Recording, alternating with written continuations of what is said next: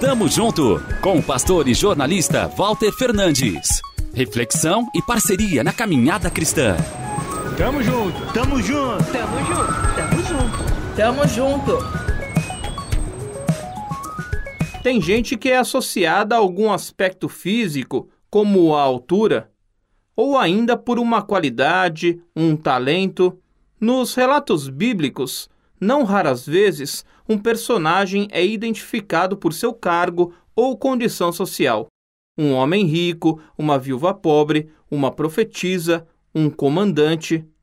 É um modo de mostrar o grau de importância na sociedade. Por outro lado, a palavra de Deus também nos apresenta pessoas, digamos, comuns. Simeão, homem retratado no capítulo 2 do Evangelho de Lucas, era um judeu. Profissão? Não sabemos. Rico ou pobre? Não é possível dizer. O autor preferiu destacar outras características do personagem. Havia em Jerusalém um homem chamado Simeão, que era justo e piedoso, e que esperava a consolação de Israel, e o Espírito Santo estava sobre ele. Lucas capítulo 2, versículo 25. Simples assim. Os atributos mais importantes daquele homem diziam respeito ao seu caráter, à sua maneira de viver, à sua fé. Era piedoso, aprovado por Deus como um homem justo. Além disso, esperava a vinda do Salvador, do Messias. Essas eram as credenciais de Simeão.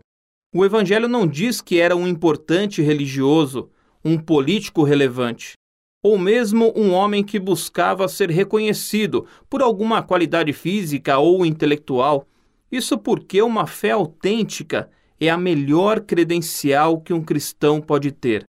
Uma vida entregue por completo ao Senhor talvez não te dê proeminência entre os homens, há uma grande possibilidade de você, eu e muitos outros servos de Cristo sermos esquecidos com o tempo.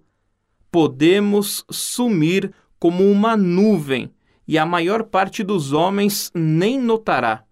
Porém, temos a oportunidade de alcançar bom testemunho por meio de uma fé autêntica. Assim, as pessoas poderão se lembrar do Deus que proclamamos por isso, repito, uma fé autêntica é a melhor credencial que um cristão pode ter. Tamo junto, avante! Tamo junto com o pastor e jornalista Walter Fernandes.